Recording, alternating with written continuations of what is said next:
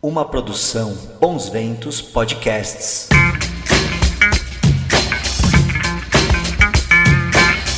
Olá, síndicas e síndicos de norte a sul do país. Eu sou Mariana De Simone, jornalista especializada em mercado condominial. E esse é o nosso podcast Semana do Síndico. Siga a gente nas redes sociais, arroba Semana do Síndico. Estamos também no YouTube, sabia? Nosso canal está lá. Siga e compartilhe. Pessoal, como está a rotina de vocês na quarentena? Nos grupos que faço parte no WhatsApp, até nas conversas, até com as minhas fontes, fica claro que há uma nova rotina no ar. E com essa rotina surgem também muitas dúvidas. Estamos acostumados, ainda bem, a fundamentar mudanças com base nas decisões assembleares, certo? Mas e agora, que não conseguimos nos reunir? E quando o síndico precisa decidir muitas coisas diferentes em um curto espaço de tempo? O que pode e o que não pode? Pensando em ajudar os síndicos com esses questionamentos, convidei a retornar ao Semana o advogado especializado em condomínios André Luiz Junqueira, do Rio. Oi, André, tudo bem? Se apresenta para quem ainda não te conhece aqui do Semana do Síndico. Saudações a todos, meu nome é André Luiz Junqueira, sou professor e advogado que atua né, na parte de direito condominial, direito imobiliário. Também faço parte, eu sou coordenador do grupo de trabalho de condomínios da Comissão de Direito Urbanístico e Imobiliário é, da Ordem dos Advogados do Brasil, aqui da seção do, do Rio de Janeiro. Tá? Dou aula na ABAD, no Secov e outras instituições focadas nessa parte de gestão e administração condominial. André, começando por uma dúvida que está bastante no ar o síndico pode optar por uma assembleia digital? Se sim, como que deve ser feita? A resposta é sim, Mariana. Sim, o, a, o síndico ele pode optar por uma assembleia digital. Né? É, nesse momento a gente tem que evitar ao máximo aglomerações e esse é um recurso que pode ser utilizado. É, mas ao mesmo tempo, questões de segurança jurídica, o ideal é que o síndico não se arrisque caso esse tipo de procedimento não tenha sido muito bem avaliado pelo seu próprio jurídico, tá? É, porque boa parte das decisões que podem ser imperativas nesse momento, o síndico pode tomar essas providências, inclusive, como tem sido dito, restrições de áreas comuns e tudo mais. Então, ele pode fazer isso e prestar contas mais à frente, no momento mais oportuno. É, se a preocupação for a questão da é, esperar o mandato, Primeiro que esse entendimento, na minha visão, está equivocado. O mandato do síndico, do conselho, não expira. Ele, lógico, depois que terminado o prazo concedido para o mandato, é, todos os atos dele ficam mais discutíveis dentro do condomínio. É, mas entendo o, a preocupação para a questão de regularização no banco e outras entidades. Mas para isso eu recomendo que se aguarde só um pouco, porque o projeto de lei é, do Senado, 1179, provavelmente será aprovado e ele vai prorrogar, prorrogar todos os mandatos até dia, até, se não me engano, final de outubro. Então, é, vale a pena aguardar um pouco. É, a Assembleia Digital pode ser avaliada, deve ser avaliada, mas não de forma sodada, não, não de forma apressada nesse momento. Então, eu recomendo que aguarde um pouquinho, é, tente utilizar, mas com o apoio do seu jurídico na, é, sem, sem nenhum tipo de desespero. É, pessoal, por mais que sejam muitas as novidades, não fazer as coisas na pressa é fundamental. Outra preocupação que está bastante presente na gestão do síndico hoje é a inadimplência. O que, que o síndico pode fazer ou não agora de diferente com os devedores, André? Realmente, o síndico deve se preocupar com a inadimplência, né? porque nós já, já vemos indícios de aumento dessa inadimplência e conforme esse isolamento social se prolongar, com fechamento de comércios, negócios, como tem acontecido, nós teremos o pior tipo de inadimplência, que são os falidos, né? pessoas quebradas. Né? Isso sem falar das pessoas que podem virar óbito por conta da doença, que infelizmente é uma realidade. É, mas, ao mesmo tempo, o síndico não deve agir de forma apressada também. Né? Ele deve avaliar se há possibilidade de redução de despesas é, desde que isso não afete serviços essenciais. É, me permita citar alguns dos serviços essenciais: porteiro, é, administradora do imóvel, que cuida inclusive da arrecadação, é, o apoio jurídico, é, contador, limpeza, todos esses são serviços essenciais. É, caso não haja, é, se, se, houver a possibilidade de se reduzir valores, ok, é, se é, converse, se negocie com esses prestadores de serviço, se existe essa possibilidade de se prejudicar o condomínio. É, mas não faça isso de forma apressada. É, qualquer tipo de realimento orçamentário precisaria de uma assembleia. É, dificilmente alguém vai reclamar se o condomínio reduzir a cota. Dificilmente alguém vai reclamar. Mas o que pode acontecer é que, quando chegarmos efetivamente no momento de vacas magras, o condomínio não tenha nenhum tipo de recurso e dificilmente vai conseguir emitir uma cota extra, porque ela provavelmente vai ficar inadimplente também. Então, nesse momento, o que o condomínio deve fazer é cuidar ao máximo da arrecadação e não é, perder o controle da inadimplência. E, nesse sentido, como, como que eu digo que é não perder o controle? Manter os seus mecanismos de prevenção, ou seja, cobrança amigável, cobrança judicial. Os prazos do judiciário estão parados, mas provavelmente até o início de maio. Depois eles continuam andando. E o judiciário está andando nesse momento, com, mesmo com os prazos parados, aquilo que não dá, aquilo que é possível fazer sem prazos, o judiciário está fazendo. Então é importante que, é, infelizmente, claro, é ruim essa inadimplência, é muito triste para quem está perdendo seu negócio, vai perder o seu negócio, mas é o condomínio hoje é o refúgio da sociedade. Né? É, principalmente é, classe média, né, principalmente, é o refúgio dela, e de classes também, as classes D e E, né, condomínio de Minha Casa, Minha Vida, é, para eles mais ainda a, o cuidado com a arrecadação, porque já é, são condomínios que, onde o histórico de inadimplência já é grande e pode chegar a valores, é, assim, índices nunca visto antes. Então, é, é, a diligência do síndico nessa cobrança é essencial, mas sempre uma cobrança humanizada, nesse momento mais do que tudo.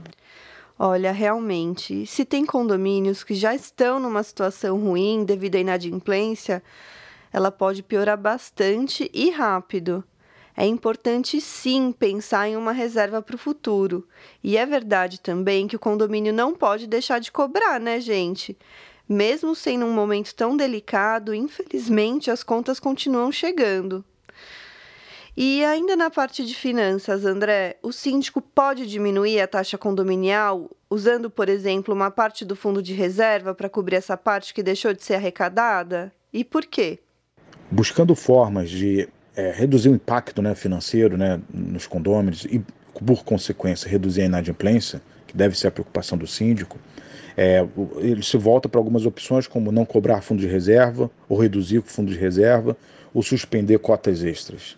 É, certamente são decisões financeiras razoáveis que mesmo que a convenção determine a cobrança, a Assembleia também determine a cobrança, e sem dúvida uma cota extra foi aprovada pela Assembleia, e o Fundo de Reserva também consta da previsão orçamentária, o síndico ele pode fugir, ou seja, descumprir a Assembleia nesse momento e depois prestar contas disso mais à frente. É, a cautela que eu recomendo se ter é que é, será que ele pode abrir mão desses valores nesse momento? Claro, ele vai abrir mão de forma uniforme, né, para todos. Mas será que ele pode fazer isso? Porque mais à frente, se ele precisar de uma obra de emergência e não tiver, teremos um problema. Mas, claro, isso é uma decisão financeira e o síndico, como gestor é, dessa arrecadação, gestor da cobrança, gestor da aplicação adequada dos recursos do condomínio, vai verificar qual a melhor opção. Não existe fórmula pronta, não existe receita de bolo. Cada síndico deve enfrentar isso e julgar de acordo com a realidade que vê em seu próprio condomínio. Então, muita cautela em relação a isso. Agora, juridicamente, que é a parte, claro, que, que me cabe né, opinar, é, eu diria que são todas elas são opções razoáveis, que juridicamente, nesse momento de emergência, o síndico pode tomar essa atitude, pode adiantar essa atitude e depois, numa assembleia oportuna, ele apresenta as justificativas do seu ato e busca essa justificativa. É possível que a assembleia é, reprove o ato do síndico, entendendo que tenha sido um ato inconveniente. Por isso é muito importante justificativa para cada ato. Isso é muito importante.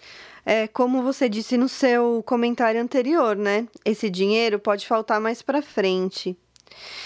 E pegar um empréstimo, André, o síndico pode fazer isso sem uma assembleia prévia? E que cuidados ele deve tomar? Outra opção, ainda dentro dessa linha financeira, é a questão de buscar o empréstimo, né? Se o síndico pode fazer isso sem assembleia, né? É, veja que no momento de emergência, sim, a resposta jurídica é sim, que ele pode. E da mesma forma como eu mencionei na pergunta anterior, é, a cautela que ele deve ter é a justificativa, né? Então esse é o momento que não, não é melhor ter um empréstimo mesmo com juros do que deixar de pagar uma conta de água, uma, o, pagar, o salário do porteiro, Será que não é melhor um empréstimo do que fazer uma cota extra? É esse é o dia a dia, é o dilema de um gestor de condomínios, de um gestor de empresas e também de um gestor condominial. É, então o síndico ele deve ter cuidado para depois, numa, no futuro, quando for possível fazer uma assembleia, seja ela remota, como o projeto de lei 1179 dará maior segurança para isso, ou seja, uma assembleia física, no momento que for seguro fazê-lo, é, a, ele apresenta justificativas, apresenta que, olha, conseguiu verificar orçamentos, foi na taxa de juros mais baixa, a que foi possível, uma instituição financeira que tenha lastro né, para isso, e por aí vai. Né? É, e, e, isso e também qualquer tipo de medida de é, cessão de crédito condominial, de garantidores de condomínio, é, deve seguir mais ou menos a mesma linha é, em relação aos empréstimos. E sobre mudanças no condomínio, André? Ou se havia alguma medida programada para esse período, como, por exemplo, a instalação de portaria remota? Vale a pena levar adiante? Outras manutenções devem ser mantidas ou o síndico deve suspender? É, agora, sobre o questionamento de mudanças no condomínio, ou outro tipo de reparo, né, como uma instalação de portaria remota que já estivesse programada, é, qual é a recomendação que a gente faz? Que não se suspenda esse tipo de atividade, se proíba mudanças, desde que tudo seja programado. Tá? Aquelas mudanças que não são avisadas e aí o condomínio não consegue, não consegue encaixar de forma segura no seu plano de contingência, essa deve ser barrada, deve ser proibida. Né? Então, se chega no condomínio alguém com mudanças, é, já tenta entrar no condomínio, pode gerar obstáculo para a entrada? Sim, pode. É, ah, mas o condomínio pode chamar a polícia, o judiciário? Sim, e até que chame. Mas o condomínio não pode, é, nesse momento de cuidado de higiene, é, no trânsito das partes, é, nas partes comuns de bens e de pessoas, ele não pode ter uma surpresa desse tipo até porque os condomínios estão entrando e saindo também, e uma mudança pode gerar obstáculo em relação a isso. Mas se for programada, é diferente. Porque, uma vez programada, eu posso até avisar os condôminos de determinado bloco de que, olha, acontecerá tal mudança. Né? O que eu falo, com, eu costumo falar é que ninguém muda porque gosta. As pessoas mudam porque geralmente precisam. E nesse momento que vai haver troca de, de apartamentos, né, porque pessoas não vão conseguir pagar determinado condomínio e vão se mudar, é importante que isso seja viabilizado. Da mesma forma, outros serviços essenciais, né? Se estava pronto para instalar a portaria remota, aí nesse momento precisa de instalação e é um momento em que vai ter uma movimentação maior na portaria e tudo mais. Isso já estava programado. Mesma coisa com limpeza de caixa d'água, limpeza de tubulação, é, caixa de gordura, todos os serviços que são essenciais são importantes e portaria remota é um serviço muito importante mantenha a programação, não recomendo que se altere. Só adapte isso, e aí é o trabalho do síndico gestor né, do condomínio, de incluir isso adequadamente no plano de contingência de prevenção e combate à contaminação. Estando isso inserido no plano de contingência, contingência, ou seja, entre aspas, já precificado o impacto dentro da administração condominial, não vejo necessidade de se proibir. Ainda sobre circulação de pessoas, André, o síndico pode proibir visitas nas unidades? Sobre, uh, é, na verdade, circulação de pessoas né, e uma eventual proibição de visitas às unidades, né, é, e aí o vizinho recebendo cada vez um, alguém diferente né, na sua unidade, o que eu recomendo é o seguinte: via de regra, as visitas estão proibidas? Não, não recomendamos isso. A vida ela está continuando. Podemos chegar até um limite. É, grave né, de quarentena, como chegou na China, em que se proibia visitas, pessoas que não moravam não entravam nos prédios. Não estamos nesse ponto ainda e acho difícil que cheguemos. O que o condomínio pode sim intervir é caso essa, essas visitas sejam não justificadas e muito frequentes. Por, como que eu digo isso? Isso é uma ingerência no, dentro da propriedade exclusiva? É, sem dúvida que é mas também dentro da ideia de proteção à saúde dos demais. Por quê? Se você tem uma visita, mais uma visita a cada hora, se eu tenho isso para todas as unidades, eu, vai ficar um caos de rotatividade. É, num, num, estado normal das coisas, a gente nem discutiria algo assim, mas nesse momento discutiríamos sim. É, se ele recebe visita e a visita vem com 30 pessoas, não, não pode. Você pode proibir visita, mas não nesse ponto. Então a palavra-chave aqui é intensidade. Qual que é a intensidade? É, a visita é uma obra, alguém vai fazer uma obra. Na minha concepção, isso não é visita. Ninguém vai visitar, ele está indo trabalhar. Né? E obra. Obra é, é outro ponto, é, é, é, outro nível de aglomeração e de tra transporte de pessoas e de bens, de forma que pode sim acarretar um potencial maior à segurança. As, segurança sim, mas nesse caso, principalmente saúde. É, então, não recomendo que se proíba, mas sim que o condomínio deve estipular algumas restrições. É, jamais em relação a empregados domésticos, cuidadores de idosos e tudo mais. É, mas quanto a visitas sociais, sim, gerar algum tipo de restrição. Com cautela, sem sombra de dúvida, isso vai variar de condomínio para condomínio, é, porque ao mesmo tempo a gente não quer ser autoritário. Mas entre pre prejudicar a saúde e os demais, é, o ideal realmente é preservar a saúde. Difícil contar com o bom senso das pessoas que recebem tanta visita em tempo de isolamento social, né? E André, como que o síndico deve lidar com moradores que testaram positivo para o Covid-19? O gestor deve avisar os outros moradores ou só os funcionários? Aliás, o doente é obrigado a avisar o síndico? Agora, em relação aos moradores que testaram positivo para o Covid-19, é, é, eu entendo, né, sustento que há obrigação sim do morador participar da administração do condomínio a respeito disso. Ele deve informar, inclusive quando existe suspeita, né, está fazendo o teste, e principalmente se o resultado foi positivo. Isso é muito importante, isso é essencial. Que se passe essa informação para a administração do condomínio, para que ela inclua isso no seu plano de contingência. Tá? É, é uma discriminação da unidade? Pode haver uma discriminação da unidade? Sim, no sentido de que é uma unidade que deve ser protegida como dos demais, mas é uma discriminação legal. É, existe uma discussão em relação é, é, a se eu posso divulgar isso para os demais condôminos, né? É, na minha concepção, sim, eu devo passar essas informações para os demais moradores. É, isso não é pacífico, né? existem controvérsias, né?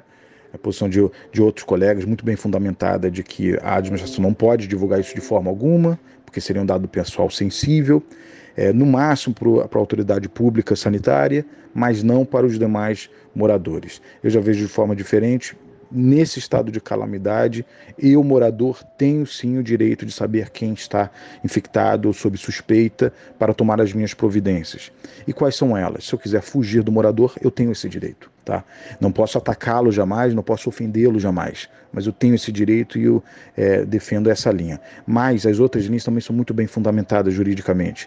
Então é importante que o próprio condomínio, e aí síndico, conselho, ou, pelo menos, né, se não for, for possível, compartilhar é, essa decisão, avalie qual que é a posição mais adequada com o seu jurídico, tá? Porque é inclusive quem vai defender o condomínio depois mais à frente, dependendo da decisão que eles tomaram. É, pessoal, é como a gente conversou com a Taula Armentano no episódio número 18. É importante o síndico dividir sim esse tipo de tomada de decisão com seu conselho e também com seu jurídico. Não decidir tudo sozinho mostra que a sua gestão aceita conselhos e é aberta ao diálogo, duas coisas bem valorizadas hoje em dia. E obra nas unidades, André, o síndico pode proibir? E nas áreas comuns, o que, que pode ser feito? É, depende da análise de urgência dessas reformas. Tanto se forem das áreas comuns quanto forem das áreas exclusivas, nós estamos recomendando que sejam proibidas essas reformas. A não ser que a reforma é, seja impositiva, porque senão um teto vai cair, né? uma parede vai cair, um cano vai explodir. Aí são reformas que se impõem e aí há uma urgência. Então aí seja ela em área comum ou feita pelos próprios moradores, ela deve ser permitida. Dentro, claro, do plano de contingência, da estrutura de segurança, é, de prevenção e combate a, ao contágio do Covid-19 dentro do condomínio. E isso vai variar de condomínio para condomínio, mas eu recomendo que seja proibida sim. É, se não for urgente, é, e, por exemplo, seja uma reforma dentro do apartamento para que a pessoa possa se mudar, recomendo também paralisar essa obra. É, ah, mas há urgência porque ele está pagando aluguel em outro local. Aí é questão de economia versus saúde. Ele está tendo prejuízo? Lamento, mas ainda maior seria o prejuízo à saúde dos demais. Essas são situações em que podem ser gerados agora obstáculos, mas um pouquinho mais à frente, talvez seja interessante esse último caso que eu citei, que se avalie internamente do condomínio se não vale a pena já permitir esse tipo de reforma, que embora não seja urgente, ela sem dúvida é necessária, é, mas ela pode também é, é, gerar um grande prejuízo ao, ao condômino, ao morador. Talvez seja possível, principalmente no isolamento social prolongado, que parece que vai ser, né? podem durar alguns meses em grandes cidades como São Paulo, Rio de Janeiro, é, talvez já possa se criar uma, uma janela para esse tipo de reforma. Mas aí se pode criar também restrições, como, por exemplo, num prédio só pode haver uma reforma por apartamento por vez por exemplo. Né? Essas são restrições que nós nunca cogitaríamos numa situação normal. É, isso é por conta desse estado de calamidade e essas situações devem mudar depois que forem interrompidas, ou pelo menos serem abrandadas depois de interrompido o estado de calamidade. Olha, realmente é muita novidade para os síndicos, né? É muita coisa para ser decidida sem precedente, sem assembleia, não é à toa que há tanto conteúdo para o nosso mercado sendo gerado, tanta live boa e também tanta dúvida no ar. André, muito obrigada por estar aqui novamente com a gente. Sempre fico muito feliz de te entrevistar. Eu que agradeço o convite, Mariana. Muito obrigado mesmo, tá, pela confiança, tá? Já nos conhecemos há muitos anos, né? Sempre uma grande simpatia e muito profissional. Agradeço, tá? Espero que tenha sido as, as respostas aqui que eu dei, algum, algum norte, é, seja uh, útil de alguma forma é, para outros colegas, outros advogados, para síndicos, para condôminos e, e todos os demais, tá? Um abraço virtual a todos, tá? Até mais, hein, Mariana? Bom, pessoal, espero que o nosso episódio da semana ajude a tirar um pouquinho das dúvidas que vocês tenham com relação a esse período de quarentena em condomínio. Se ficou alguma pergunta, por favor, mande pra gente. Pode ser pelo Insta ou pelos comentários do YouTube. Eu sou Mariana De Simone, jornalista especializada em mercado condominial, e esse é o nosso podcast Semana do Síndico. Até a semana que vem. Tchau!